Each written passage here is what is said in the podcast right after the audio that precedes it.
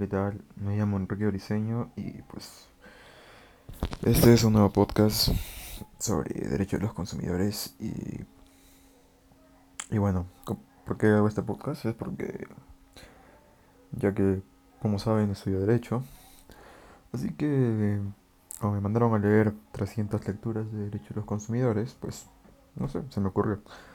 Así que pues para aportar en algo, ¿no? Como dije, esto es una retroalimentación de unos temas, por lo cual pues daría a conocer mi punto de vista. Eh, bueno, para empezar con el derecho de los consumidores, creo que tengo que dividir esto, porque si no se va a volver un caos. Así que lo dividiré en primero los antecedentes, como cualquier mm, eh, informe, antecedentes, la definición, eh, qué es un consumidor, eh, cuando nos encontramos ante una relación de consumo. Una relación de consumo, pues no sé qué más, no sé, los micro, las personas jurídicas y los microempresarios, eh, el consumidor dirigente, aunque tal vez no sea en este, en este orden, pero bueno, tipos de consumidores, eh, políticas públicas. Y bueno, eso creo que sería todo, ¿no? Así que supongo que me extenderé más. Bueno, entre los antecedentes, ¿qué les puedo decir? El derecho de los consumidores mm, no se dio como, o sea, por ejemplo, el derecho civil se da para regular las conductas eh, en tanto en ámbito civil de las personas, ¿no? Regula las conductas de las personas en el día a día. En cambio, el derecho de los consumidores no sirve como tal. El derecho de los consumidores se basa gran parte, o en su totalidad, creo que en la industria, en lo que hacen las empresas. Em, como saben, bueno, tras la Segunda Guerra Mundial hubo un boom, ya que, eh, bueno, para explicarles un poco, una empresa necesita tanto de producción como de la demanda. Eso quiere decir que en la Segunda Guerra Mundial, ya que los hombres se iban a la guerra, las mujeres y los negros tomaron su lugar como eh, parte de parte de la cadena de producción, ¿no? Ellos eran los que pues elaborarían eh, los productos y harían los servicios. Y eso generó que se pudiera mm, dar más oferta. En cambio, en cuanto posguerra, se necesitaron muchas, pero muchas cosas. Eh, por lo cual, ante la necesidad, ante la demanda de las personas, se tuvo que abaratar los costes y generar mayor producción. Y bueno, para esta buena suerte, ya que las mujeres y los hombres y los negros trabajaban, pues había mucha más producción. Por lo cual, ¿qué pasó? Que antes, por ejemplo, ¿no?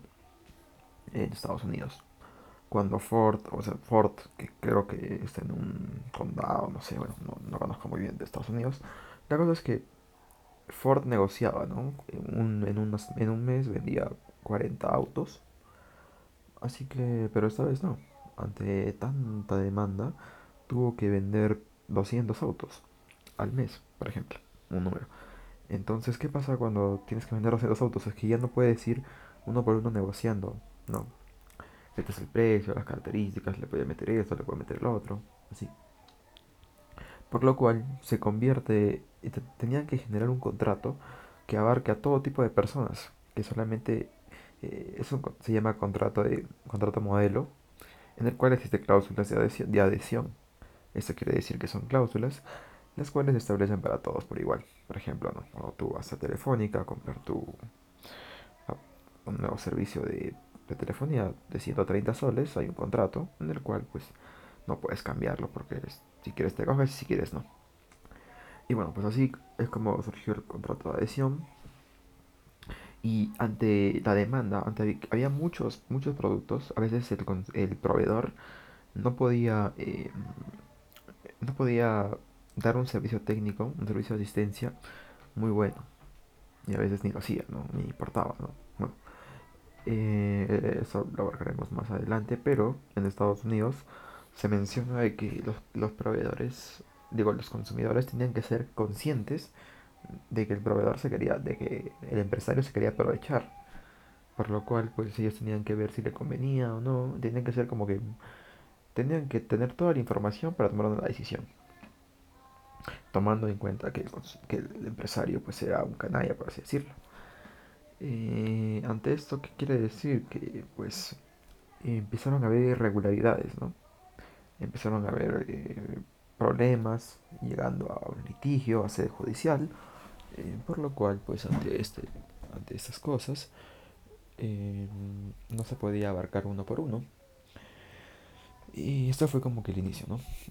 Ahora, para establecer puntos en común, tenemos que ver que habieron algunas cosas relevantes en el derecho de los consumidores, pero creo que un hito que marcó, porque aparte de, de esto, de las compras, lo que dije del servicio técnico y la, y la falta de idoneidad de los productos, ¿qué pasa? Que a veces ante la gran demanda empezaron a surgir nuevas empresas.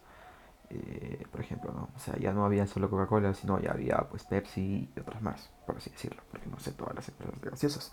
Entonces, ¿qué pasó? Que existían factores que hacían que entre las competencias se dañaran, como por ejemplo, no la competencia desleal. Pepsi hacía un anuncio que perjudicaba a Coca-Cola, o no sé, hablaba mal de ella, o así, ¿no? Se metían cositas en sus gaseosas, no sé.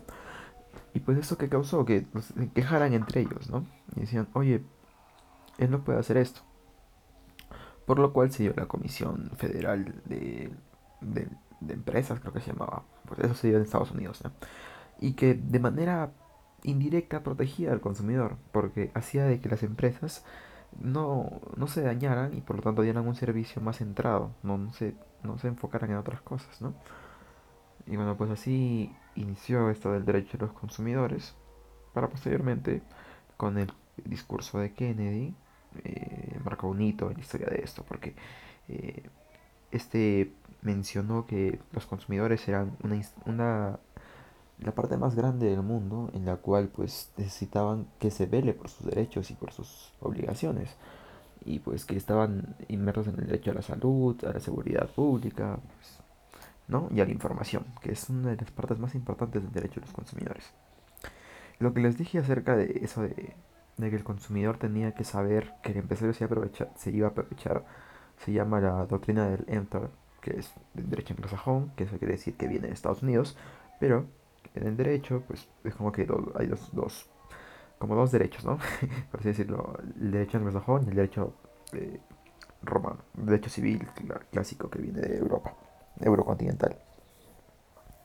Bueno, pues em, después de que Kennedy hace el discurso, eh, en el 57 también se dio un tratado de Roma en que se referencia a los consumidores, pero eso también es como decirlo de manera indirecta, ¿no? Y lo que sí pasa es que en el 71 se dio la Asamblea eh, Europea en la cual se establecieron medidas concretas para la protección e información del consumidor. Producto de eso, la ONU, la Organización de las Naciones Unidas, dice que, oye, sí, o sea, sí son una, población que deberíamos tomarle eh, eh, coherencia, ¿no? Deberíamos que tutelar sus intereses. Por lo cual en el 75 crea el Consejo Económico y se, se designan directrices mediante resolución 39248. En el 85 al final salen y estas son como que un... Se llama soft law. Bueno, ahora se conoce como soft law, pero es como que un modelo el cual debían de asumir las legislaciones nacionales para crear sus propias eh, leyes eh, que defiendan al consumidor. Bueno, pues eso sería como que los antecedentes más relevantes, por así decirlo. Existían otros, pero bueno. Eh, y bueno, en estos antecedentes se tiene que ver que el derecho del consumidor ha pasado por, por etapas. El derecho del consumidor tiene etapas y pues Lamentablemente aún no llegamos a la cuarta, pero tenemos que hacerlo muy pronto. La primera etapa es como lo dije, se, ante las malas prácticas empresariales, se empezó a crear la comisión y se, creaba, y se daba protección al consumidor de manera indirecta. La segunda etapa, a través del discurso de Kennedy y el Tratado Romano y pues eso, se reconocen derechos de los consumidores y se va regulando poco a poco. La tercera etapa es cuando ya pues está asentado en la legislación nacional los derechos de los consumidores y se tiene que vital importancia que estos posean, no posean una relación desigual con el proveedor. Y por último, tenemos la cuarta etapa en la cual se dan obligaciones y derechos a los consumidores. Como que, por ejemplo, o sea, no por el hecho de que yo tenga plata y me pueda comprar una laptop, te voy a decir que me compre una laptop que la deseche al, mes siguiente, ¿no? O un celular al, año siguiente, sino que eh, se le, primero se le informa de que, por ejemplo, la tecnología tiene la obsolescencia programada, pero a la vez eh, se le dice que eh, debe cuidar su tecnología, tiene que cuidar el medio ambiente, tiene que comprar cosas que cuiden al medio ambiente, que no dañen tanto la capa de ozono, y bueno, claro. Bueno, eso serían como las etapas, ¿no? Vamos, sigamos, a ver. ¿Qué más? Sobre qué es el derecho, qué es un consumidor. Bueno, acá podemos, tengo que ver que el derecho de los consumidores va muy ligado a lo que es el contrato de consumo. El contrato de consumo, aquí en mis resúmenes les voy a leer lo que dice, es el celebrado a título oneroso entre un consumidor final, persona jurídica o física con una persona pública o privada, jurídica o física, que actuando en profesional u ocasionalmente en calidad de productora, importadora, distribuidora, comercialice bienes o servicios y que tenga como fin la adquisición o goce de estos para el primero en un uso privado y que el primero tenga un uso privado eh, familiar o social. ¿Qué quiere decir en pocas palabras? El contrato de consumo es un contrato en el cual existen dos sujetos, un consumidor y un deudor, y un proveedor, perdón. El consumidor y proveedor veremos abarca, qué definición y cuándo se considera cada uno proveedor o consumidor. Pero es el, celebrado entre estos dos, en el cual el último, de manera profesional, o sea, quiere decir en el giro habitual de sus negocios, o ocasionalmente, pero que también tenga un beneficio lucrativo de vez en cuando, eh, produzca, distribuye, bueno, comercialice en otras palabras, venda bienes o preste servicios de cualquier índole, por ejemplo, no sé, limpieza, con la finalidad de que esto que está celebrando el consumidor lo beneficia a él personalmente, o familiar, o socialmente, pero no se inmiscuya en lo que es su relación de trabajo, bueno, su, su, el ámbito profesional o empresarial. Porque ahí no, no vendría a ser consumidor. Bueno. Y bueno, a ver, vamos a abarcar las partes. Bueno, como les dije, hay una parte subjetiva, una parte objetiva, y bueno, que la diferencia de un contrato normal, ¿no? Yo pienso que lo que más lo diferencia, por así decirlo, es el desequilibrio que existe entre las partes. Porque, o sea, yo como proveedor eh, conozco de mi industria, Conozco que, por ejemplo, no sé, un celular, eh, yo lo he programado para que te dure dos años. Y pues poco a poco lo voy ralentizando, ¿no? Para que me compres uno nuevo. Esta información, esta situación de, eh, desbalance en la cual perjudica al consumidor, quiere decir que este no puede tomar una decisión acorde, porque por ejemplo, no, yo no tengo mucho dinero y ahorro para un celular que me dure un promedio de 5 años con todas las actualizaciones. Entonces, ¿qué hago? Tengo que elegir entre las gamas y pues los precios establecidos, ¿no? Eh, pero ¿qué pasa? Cuando a quien le compro, a los 3 años ya lo está sacando del mercado. No me conviene. Por lo cual mi compra no se va a ver satisfecho. Es un ejemplo muy básico, pero bueno, algo así es. Em, y bueno, eso es el consumidor. El consumidor, eh, así decirlo, como saben, es una persona natural o jurídica, que adquiere bienes o servicios, o goza de, goza de servicios o de los bienes, con propósito familiar o propio, pero que no se inmiscuya, como ya dije, en su actividad profesional. Aquí tenemos que ver que el consumidor tiene que ser un destinatario final. ¿Qué quiere decir esto? Que cuando en la cadena de producción de un bien o de un servicio, ¿qué pasa? Que hay una persona, el destinatario final, el cual el, cual no lo vuelve a meter en el mercado. O sea, por ejemplo, ¿no? Si yo compro una laptop, ¿no? De esto, de, no sé, de LG, ¿qué quiere decir? Que yo voy a usar esa laptop para, por ejemplo, jugar Dota, jugar un videojuego, y no lo voy a volver a vender, no lo voy a volver a meter en el mercado para que siga en el giro del negocio, ¿no? Simplemente la uso ya. Eso es un destinatario final, para hacerlo en términos simples. Mm, y bueno, pues por eso es que aquel personaje, por ejemplo, ¿no? Como dije los proveedores. Los proveedores profesionalmente se dedican, ¿no? Pero ¿qué pasa que, oye, por ejemplo, yo hago, no sé, de vez en cuando, no sé, eh, compro laptops, compro celulares, sin que tenga un negocio, nada. Y al, cada dos meses vendo 30 celulares. Y empiezo a hacer mi negocito con eso. Ya calificaría como proveedor porque lo estoy realizando de manera habitual. Ya no es como que lo vendo una vez o no sé, vendo mi celular para comprar uno nuevo y ya está.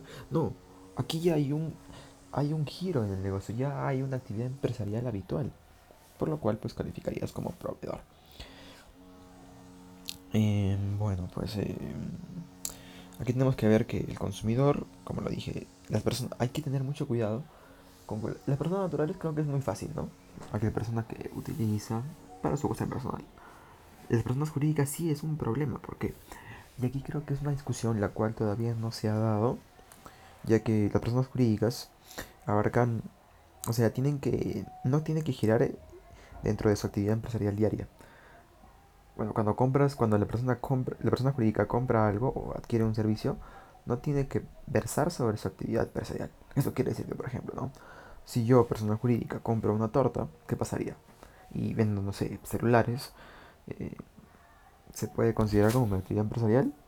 En un instante, no. O sea, no tiene nada que ver, pero aquí cabe resaltar que, bueno, eso ya es una teoría de empresarial, pero ¿Qué necesito para que mis para que mis person para que mi personal realice este, una venta eficiente, ¿no? Necesito que estén con, este, que tengan un buen ánimo, que se vea que importan en la empresa, por lo cual celebro su cumpleaños. Entonces, es un medio por el cual necesito alcanzar mi meta, mi fin.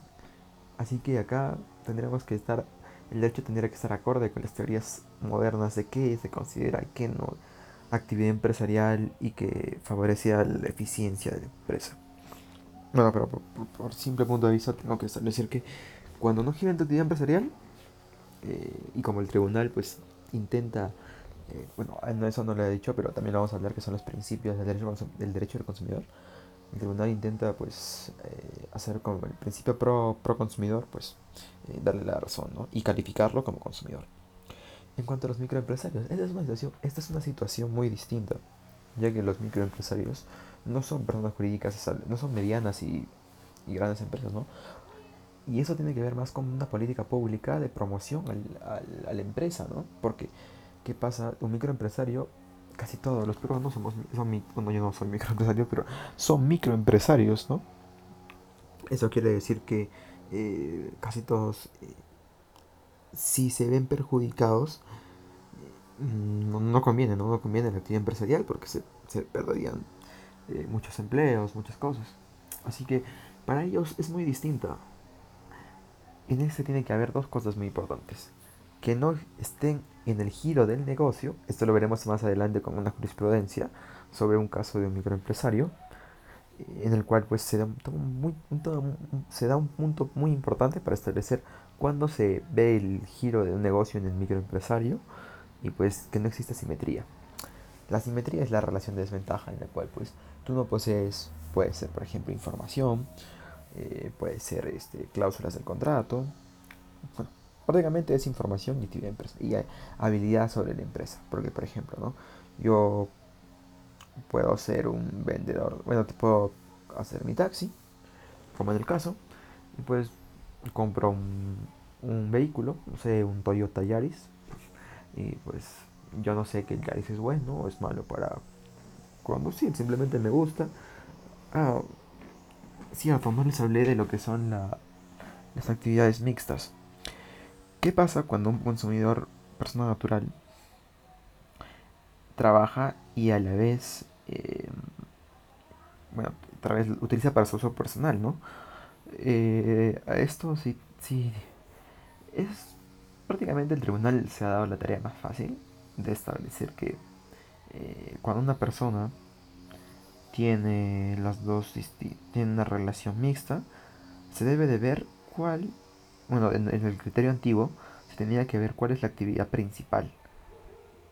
por ejemplo, ¿no? si yo 20 horas me la paso eh, jugando Dota y 4 horas trabajando, pues obviamente mi actividad principal va a ser pues jugar Dota, es un consumo personal, por lo cual pues se ve que soy dentro, calzo dentro de un consumidor. Pero ¿qué pasa cuando, por ejemplo, mi actividad principal viene a ser, y esto es carga de la prueba para la contraparte, o sea, para el proveedor, el cual tiene que decir que no, que eh, mm, Julio Delgado compró eh, su laptop para su estudio de trabajo, ¿no? Entonces, eh, este, al comprar para su estudio de trabajo, se para tomando fotos aquí con la nueva laptop y esas cosas, se puede ver que la mayor parte del tiempo se la pasa trabajando. Por lo cual, este, este tiene una relación más empresarial, ¿no? Se más para el trabajo y por lo tanto eh, acá podría haber alguna debilidad, pero mayormente las empresas no gastan dinero en ver en que, en que, el, en que tú lo, lo amplías, el Intel tú lo usas, porque pues, sería un derroche de recursos importante hasta, hasta contar un investigador y eso, por lo cual ante la duda, el tribunal, disculpen a ese perro, ante la duda, el tribunal eh, interpreta para, para el consumidor, ¿no? Favorece al consumidor. Bueno, las personas, los proveedores, los proveedores son las personas naturales o jurídicas, de derecho público o privado, o sea, también puede ser el Estado, que de manera habitual o semi-habitual hacen productos o prestan servicios a los consumidores. Esto de la habitualidad, como ya lo dije, tiene que ver mucho con, verificar que un establecimiento esté abierto. O sea, por ejemplo, si un día se me ocurre vender todas mis cosas para remodelar mi casa, si hago una venta de garage, va a ser la primera y única vez, por lo cual no calzo dentro de un, de un proveedor. Pero si, por ejemplo, yo alquilo un local para vender, quiere decir que hubo un desembolso de dinero para comprar un activo fijo, que vendría a ser el local, el cual me permite vender, o sea, que me permite realizar mi giro del negocio. Por lo cual esto ya estaría dentro del giro de la manera habitual. Eh, bueno, pues y los proveedores hay dos clases, los, proveedores directos e indirectos. Los directos son los que directamente existe una relación entre un consumidor y un, y y, entre un consumidor y este con los bienes y servicios, por ejemplo, ¿no? Ok, la Movistar que te vende tus celulares es un es un proveedor directo porque hay una relación. Y un proveedor indirecto vendría a ser el que participa en la cadena de comercialización. Por ejemplo, Huawei, si lo compras en Movistar, no viene a ser tu proveedor directo, porque él no te está vendiendo directamente, el que te está vendiendo es Movistar. Pero Huawei eh, hace el dispositivo que te vende Movistar, así que participa en la cadena de comercialización, él hace y el otro pues lo distribuye. Entonces, eso también asume responsabilidad de idoneidad, de idoneidad del producto. La idoneidad del producto, para, en términos sencillos, vendría a ser como que crear un modelo, por ejemplo, ¿no? Eh, Huawei hace el Huawei P40, ¿no? Y crea un modelo con el cual todos los dispositivos que venda Huawei tienen que estar acordes con ese modelo. O sea, que no tiene que estar bien la pantalla, esto, el otro, no tiene que faltarle nada. Por lo cual, si es que tu dispositivo se ve por ejemplo, ¿no? que falla la pantalla, puede establecer que no es acorde con el modelo de Huawei, por lo cual lo que se te brinda no es igual a lo que tú esperas.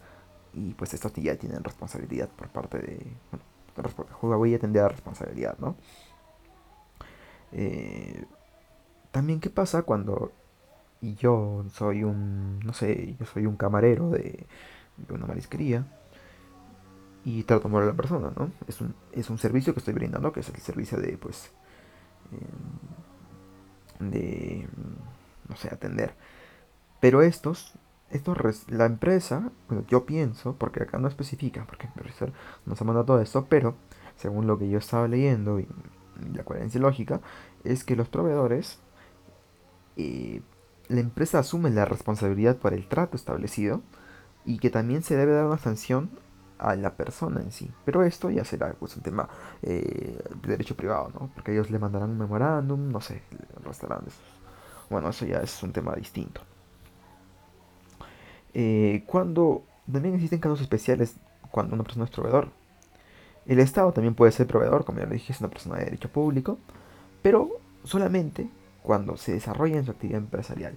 Eso quiere decir cuando el Estado, a través de las empresas que posee, pues realiza un, un contrato ante, con una persona. Los notarios también son proveedores, ya que no son funcionarios públicos. Hacen una función pública, pero no lo son. Eh, los, las cooperativas también. Eh, y las personas que prestan servicios profesionales, considerando, pero considerando su obligación como medio.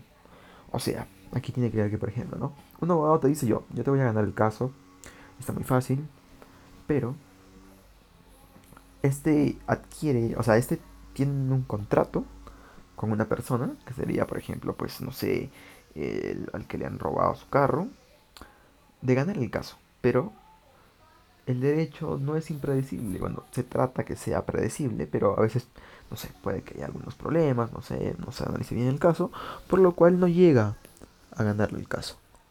Esta obligación no es de fin, o sea, no tiene que ver el fin que yo te iba a ganar y te prometí, no, aquí es de medios, tienes que ver que el abogado ha hecho toda la, todo lo que estaba en su alcance para que gane el caso, y si ya no gana, pues ya no es culpa de este, ¿no? Aquí ya entra a ver este, cuándo se da un buen servicio y cuándo no buen servicio. El elemento objetivo, que es la relación de consumo, que se trata de una relación de carácter oneroso, o sea que cuando tú compras algo, el cual es susceptible de evaluarse en dinero. Pero no siempre es así, porque como ya veremos más adelante, existen los, los consumidores eh, potenciales, que cuando, aun cuando no existe una relación de consumo directa, bueno, una relación de consumo entre sí, eh, por sí, se afecta, por ejemplo, ¿no?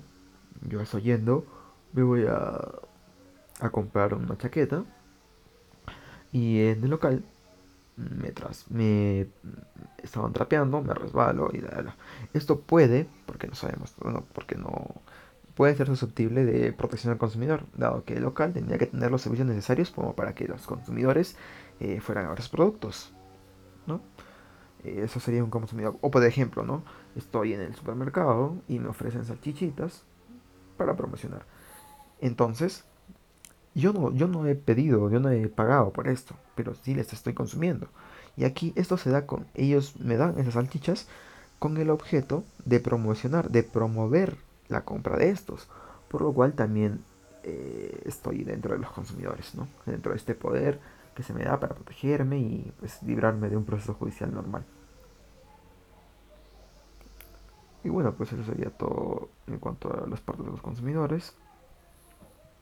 Eh, cuando nos encontramos ante una relación de consumo, como ya les dije, cuando existe un consumidor y un proveedor, eh, en el cual se firma un contrato o, eres consumidor potencial eh, para fines adquisiciones de, para una adquisición la cual pues sea de, con el fin personal o familiar aquí tenemos que ver que los destinatarios finales o sea, un consumidor no solo aquella persona que lo compra. Por ejemplo, no yo compro un teléfono, no soy solo yo, sino si mi hijo usa el teléfono, ese también es un consumidor final.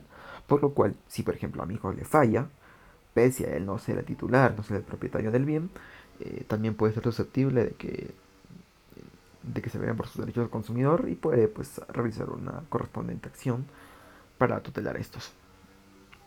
Eh, los tipos de consumidores, bueno, los tipos de consumidores. Bueno, aquí tenemos que ver que eh, vamos a hablar de Alfredo Bullard más adelante, pero los tipos de consumidores son cuatro: el consumidor dirigente, el consumidor ordinario, el consumidor promedio, el consumidor este, especializado y el consumidor eh, potencial. El consumidor potencial, como ya lo dije, es aquel que aún no se encuentra en una situación de consumo, pero eh, con el proveedor con el objetivo de promover eh, la compra de sus bienes o realizar sus servicios, pues este le da acceso a estos, ¿no? Para su provecho personal. Por ejemplo, si yo soy un yo pues no sé, vendo eh, PlayStations y hago una prueba al público en el, supermercado y el proveedor viene, empieza a jugar y pues no sé, se queda media hora jugando y puede que haya pasado niveles que eran impasables y pues se malora el juego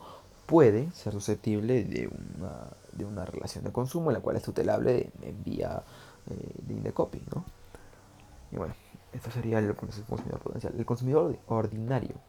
Aquí en el Perú estamos muy asociados con ese término, lo que el sentido común establece. Bueno, sentido común se diría más para otro tema, pero el consumidor ordinario es, es sacar la media de lo que realizan los consumidores en, en el día a día. Alfredo Bullard, en su en su informe, en su trabajo, el cual, se titula El consumidor es un idiota, nos relata situaciones de que sí han pasado, porque hay expedientes, como por ejemplo en Estados Unidos pasó el caso de Stella Ward, en el cual pues ella eh, al McDonald's y pone el café, como, como saben, McDonald's tiene el autoservicio, en el cual pues vas con tu carro, te entregan la comida y listo. Y está en su carro, ya le entregan la comida, y pone el café en sus piernas, y pues sigue conduciendo, ¿no? y de la nada se, derrama el café y ella pues eh, le provoca eh, quemaduras de tercer grado. Esta situación, ya que el consumidor, el proveedor no advirtió que no deberías de, de ponerte el café en las piernas, fue susceptible de protección al consumidor. Pero, hombre, ¿quién realizaría eso en su de juicio? Puede preguntarse uno, ¿no? Pero como el consumidor, como, como ahí se tutelaba al consumidor ordinario, quiere decir que como el proveedor no especificó totalmente y la mayoría de personas realiza esa acción, se tutelaba este. Eh, bueno, pues entonces el consumidor ordinario es como que lo que normalmente se o sea, cualquier persona en sí, ¿no? Pero estas personas muchas veces pueden caer en una conducta irresponsable, ¿no? Por ejemplo, y creo que la mayoría tiene esto, ¿qué pasaría eh, cuando tú vas a compartir algo? ¿no? no, cuando tú creas tu Facebook. Cuando tú creas tu Facebook, lo que haces es poner tu contraseña, bueno, poner tu correo, tu nombre, ¿no? Y te, aparecen los términos, ¿no? Acepto los términos y condiciones. No conozco a nadie que los que los haya leído, eh, pero, pues, el consumidor ordinario, como no los lee, y por ejemplo, si Facebook quiere hacer uso de, tus, de tu información, tú te quejarías, y como nadie lo lee, como no lee el contrato, y como nadie lo lee, pues me tienen que proteger. Pues no es así, porque no podemos premiar la irresponsabilidad de las personas. A lo que por esa razón, ante, aunque a veces los consumidores no son idiotas, siempre hay alguna una situación especial por lo cual pues no debemos de jugarlo, no debemos de dejar de regular por eso. Por lo cual se crea el consumidor razonable. El consumidor razonable es un consumidor, disculpe, que viene a realizar la diligencia ordinaria. Quiere decir que es como que lo mínimo que tienes que hacer en sentido común para gozar del bien o el servicio que se te ha, se te ha dado, ¿no? Por ejemplo, si yo conozco que el café se me va a malograr, el consumidor razonable lo que haría es ponerlo en el portavasos y ya está, ¿no? Si el café, eh, pues, no sé, explota, porque, no sé, tenía un líquido, bueno, una cosa que eh, que, es, que no es, eh, mm, no sé, puede explotar, eso ya no vendría. Yo ya realicé la conducta, la, la, diligencia ordinaria, que sería en un lugar. Si explota y me causa, este, me causa mm, quemaduras, y viene a ser porque se ha puesto un compuesto químico el cual hace que explote con la vibración del carro, esto ya vendría a ser a responsabilidad del proveedor, ¿no? Así que, como lo dije, el consumidor racional es aquel que lee antes de comprar algo, se informa. Eh, no, no compra cualquier cosa porque sí. Pero ¿para qué el consumidor razonable necesita de la información? Entonces, el Estado, que existe, existen dos cosas, el rol subsidiario, el rol tuitivo, bueno, existen tres, y el rol paternalista. El Estado tiene que tener un rol tuitivo, o sea, realizar un balance entre la libre economía del mercado y los derechos de los consumidores. Eso quiere decir que que no, que no, que no haya simple libre mercado a cada rato y según sus términos, pero que a la vez no se proteja a los consumidores como si fueran idiotas.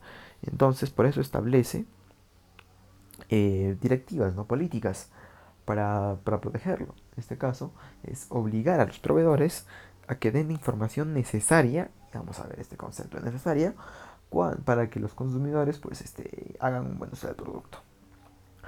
Y bueno, esto es un consumidor razonable. Eh, así que, ¿y por qué se crea este? Porque es un modelo. Y porque tenemos que promover, el Estado tiene que promover este modelo de consumidor para que las personas pues adquieran, eh, adquieran, las cosas bien, que tengan sus derechos, antes de ir a hacer, este, antes de irse a un, procedimiento.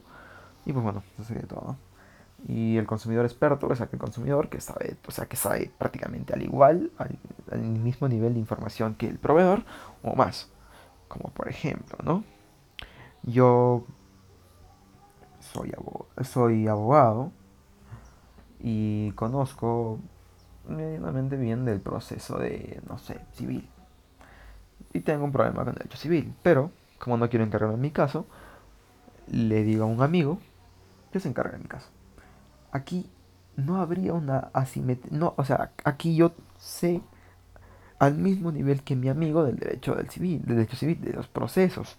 Por lo cual, pues acá no habría una desinformación tan grande, ¿no? Como por ejemplo, aquí la desinformación pues más se protege cuando hay políticas que dicen que se debe proteger mucho más a las personas embarazadas, a los bisabuelos, a las personas que no poseen una instrucción muy alta, que bueno, es razonable, ¿no? Y bueno, eso sería lo que son los tipos de consumidores. Eh, ¿Qué más tenía que hablar? Las políticas. Existen tres tipos de políticas. Las políticas públicas. Bueno, existen las políticas las políticas públicas. Las políticas públicas se dividen en tres. Lo que serían las políticas de proporción, de promoción, de protección y de prevención. Las políticas de prevención, antes de ir a mi lectura, si me acuerdo bien, bueno, como, se, como su nombre establece, eh, son las políticas en las cuales pues, eh, se realizan acciones antes de que se produzca una vulneración al derecho del consumidor. Eh, por lo cuanto, eh, por ejemplo, ¿no? ¿Qué pasa con estos? La fiscalización.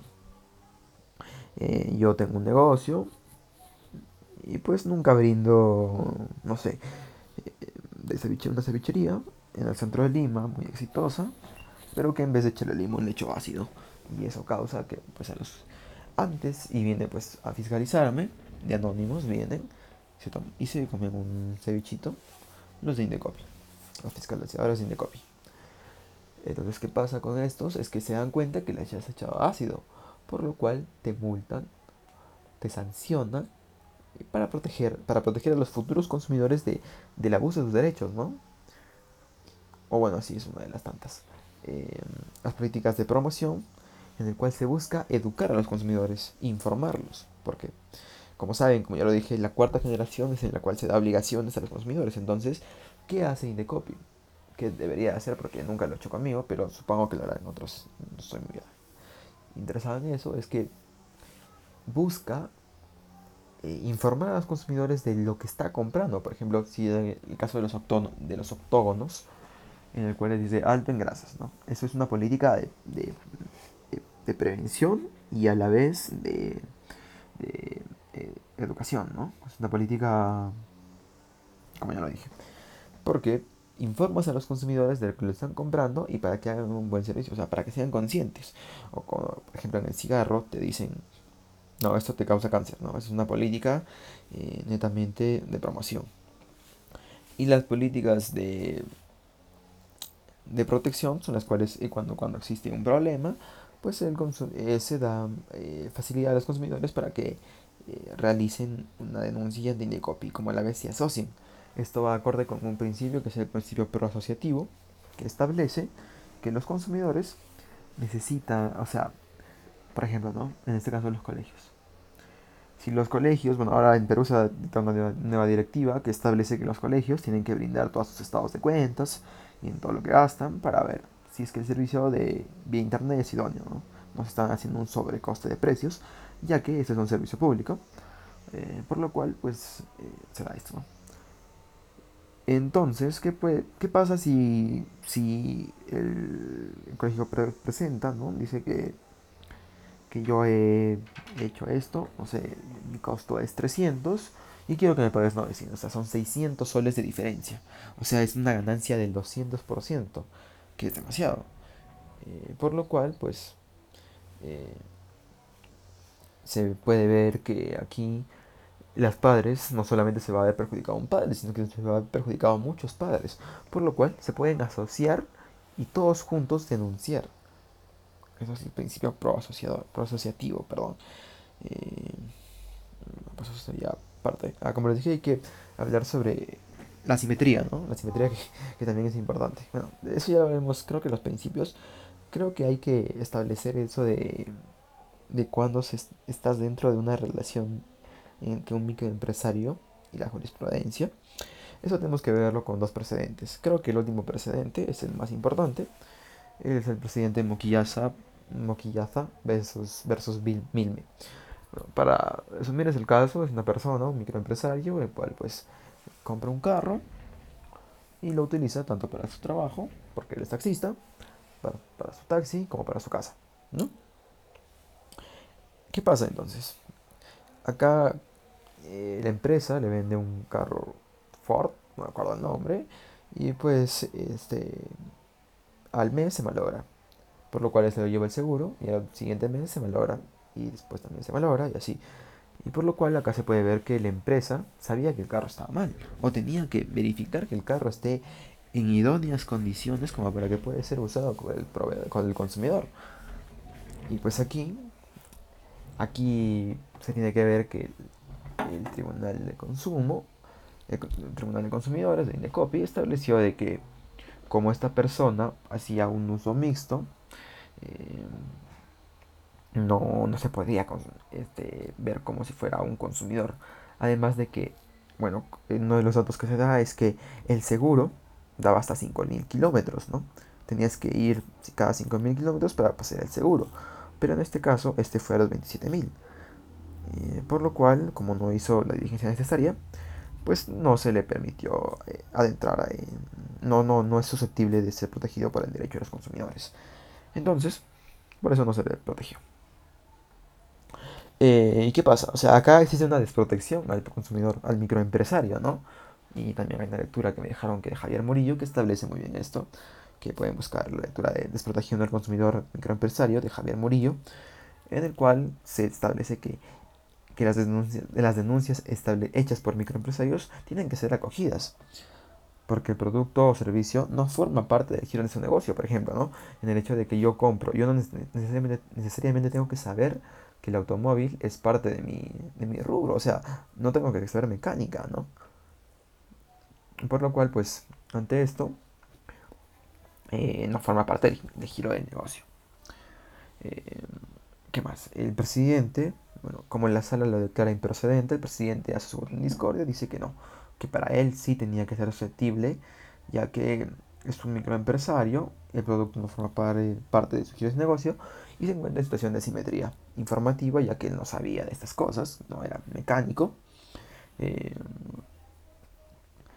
y pues sobre los hechos materiales tiene que ver que la garantía como ya lo dije, de los 5 kilómetros, es de lo hizo el 27, por lo que no hay causa atribuida al proveedor. O sea, eso quiere decir que una cosa son los requisitos para poder adentrar, y otra cosa es el tema de fondo. Que la persona no haya, esos 5 kilómetros, no haya ido, eso ya es muy distinto, ¿no? Porque en un inicio sí es un consumidor, pero si lo ha hecho mal, si no ha hecho la diligencia ordinaria, pues ya no es susceptible el proveedor de, de realizarle pues la, la indemnización correspondiente, ¿no? Aquí la crítica que se realiza es que pues esto se apela, bueno, como saben en procedimientos se puede hacer eh, la apelación ante el órgano superior y pues acá establecen cuándo es uno consumidor y cuándo no. Como lo dije, cuando eres persona natural, eh, eres un consumidor cuando lo utilizas para tu, para tu giro, para tu consumo personal. Cuando eres una microempresa, ¿qué pasa?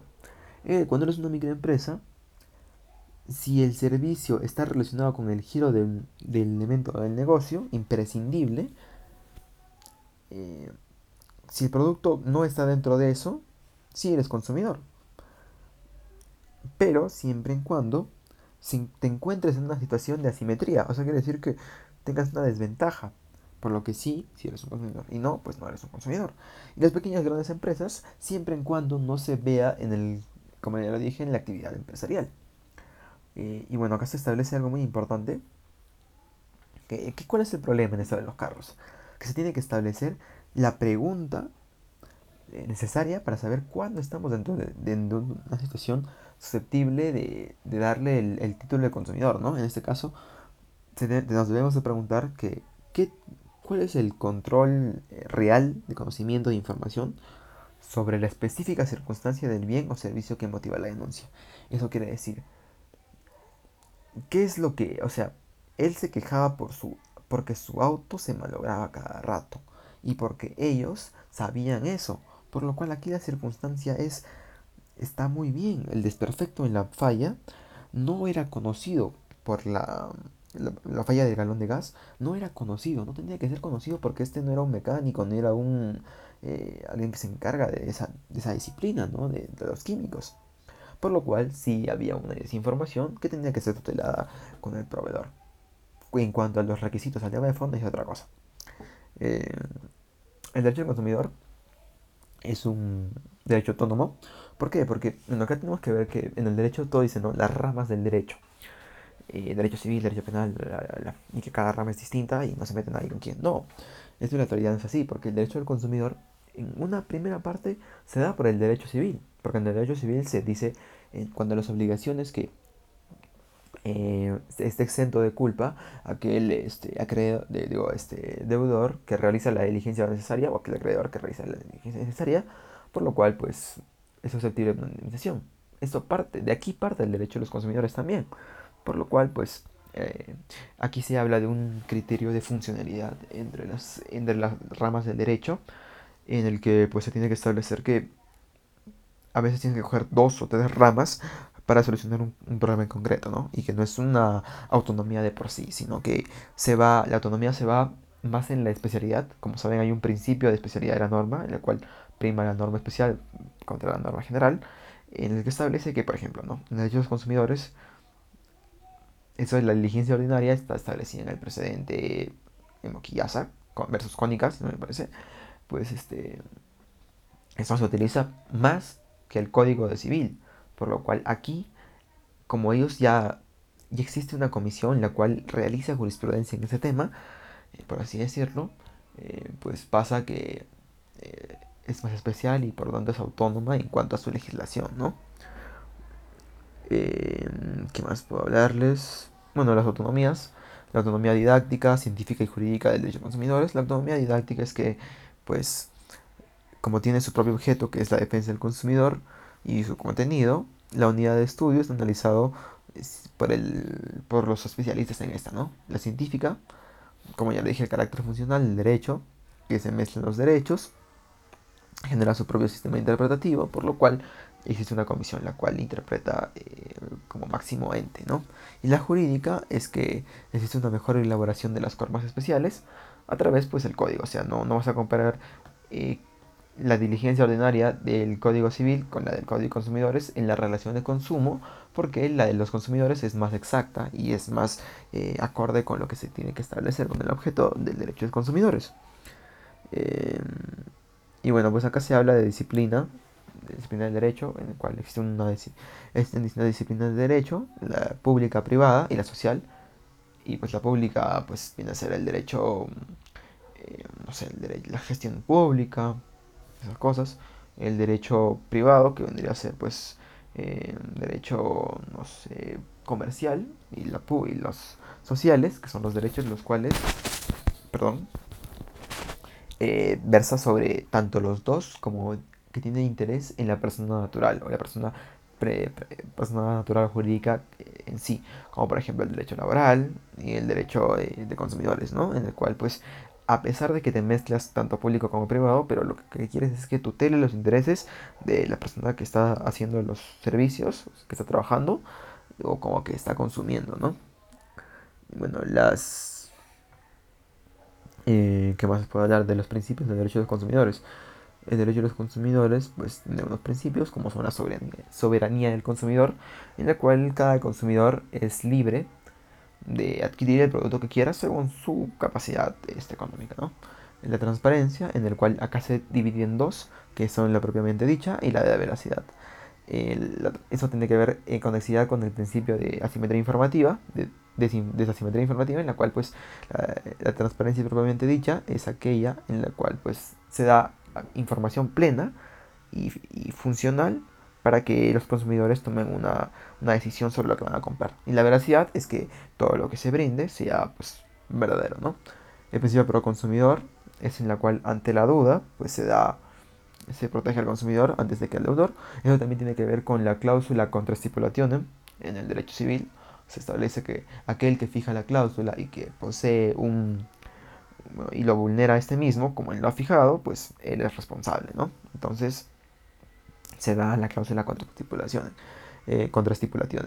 El la corrección de asimetría, hay tipos de asimetría como la informativa, la contractual, en la cual pues se obliga a los proveedores que den la información necesaria, como lo dije con lo, eh, tanto la eh, transparencia, la buena fe, en el cual esta se da a dos niveles, el sustantivo y el, y el procesal, en el cual pues a través del contrato o en el proceso se establece que le están actuando las partes de buena fe.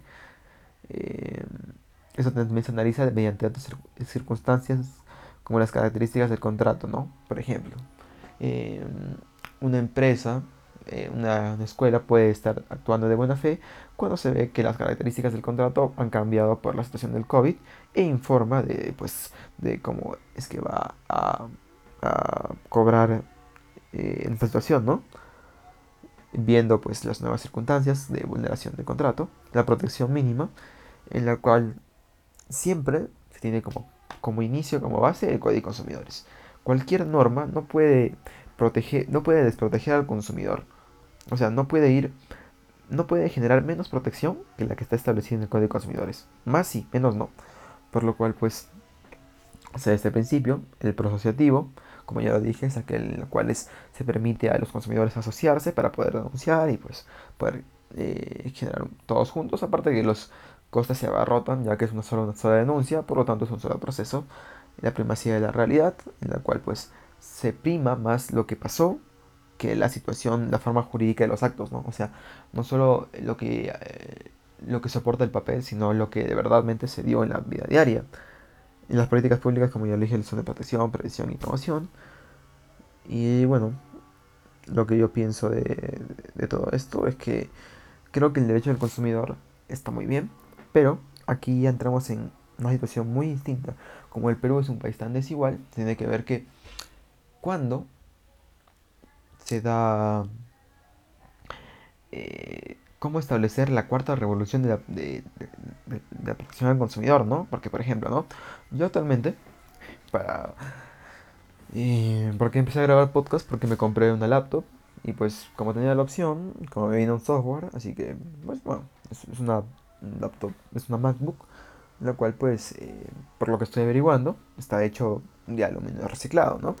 Entonces, o sea, yo me pude haber comprado otro laptop, no sé, no sé, un Lenovo para jugar, ¿no? Pero que esté hecho con aluminio normal. Entonces, ¿qué pasa? Que debería, para promover eh, el mantenimiento del medio ambiente, se tenía que dar como que, no sé, beneficios a aquellas personas que, que compran algo este, económico, este, que pues favorezca el medio ambiente, ¿no? Por ejemplo, ¿no? Si yo, yo actualmente pues soy, eh, trabajo en un estudio jurídico, pero no tributo, porque mis ingresos no son lo suficientemente altos como para poder tributar, eh, pero si yo tributara y me compro una laptop, eh, se supone que cuando tú tributas y compras algo, si lo haces este, mediante recibo electrónico, pues te, deduzcan un porcentaje, un porcentaje de tributación. Pero puede ser mayor el porcentaje de deducción de, los tributos cuando compras un producto que favorezca el medio ambiente, ¿no? O, cuando consumes una empresa la cual sea la cual protege el medio ambiente, ¿no? Con, cosas naturales, no, que se, no, no haga bolsas, ¿no? Entonces, así eh, desalientas al consumidor a, comprarse cosas y obligas al proveedor a que realice todo eh, con políticas sostenibles de medioambientales. Eso sería un ¿no? Pero bueno, eso sería ya un tema más de, tributación. Eso es un beneficio, aparte de que puede ser otros, ¿no? Que las empresas también te puedan dar, no sé, algunas cosas extra. O, yo qué sé, no sé, el Estado te pueda eh, exonerar de, por ejemplo, pagar un día el peaje del auto no sé, por haber comprado, sería un buen beneficio. O un, mes te exonera por haber comprado un producto caro, como en este caso una MacBook, y pues porque sí son caras, y pues este, ya. Eh, o bueno, eso sería por parte, ¿no? Y eso obligaría a los consumidores a, proteger al medio ambiente, ¿no? Como por ejemplo lo que se ha hecho con las bolsas, que no compres bolsas, pero ¿qué pasa? Aquí también se da solamente... Eh, las bolsas plásticas normales cuestan más caro. Pues nada más, o sea, no se le da beneficios al consumidor. Así que mm, tengo que tienes que dar un, dame que te doy, ¿no? Eh, otra cosa más de lo que pienso es establecer esa situación de, de las políticas empresariales, ¿no? O sea, ¿cuándo se considera que está dentro de la actividad empresarial? Esto ya tendría que verse más en un en doctrina o en jurisprudencia vinculante del Tribunal de Consumidores, en el cual pues se analice o se vea como que una forma de analizar esto eh, con un perito administrativo, no sé, no sé, si así, ¿no? Y bueno, pues eso es lo que quería decirles del, derecho de los consumidores y que si tienen denunciar eh, alguna, alguna situación que les parezca que le están vulnerando, primero establezcan que efectivamente son consumidores, que efectivamente es un proveedor y pues denuncien de manera virtual porque no se puede salir de casa. Y ya. Espero haber contribuido con algo y pues nos vemos la próxima semana con el procedimiento administrativo. Sí, también voy a leer todo lo que tengo que leer. Bye.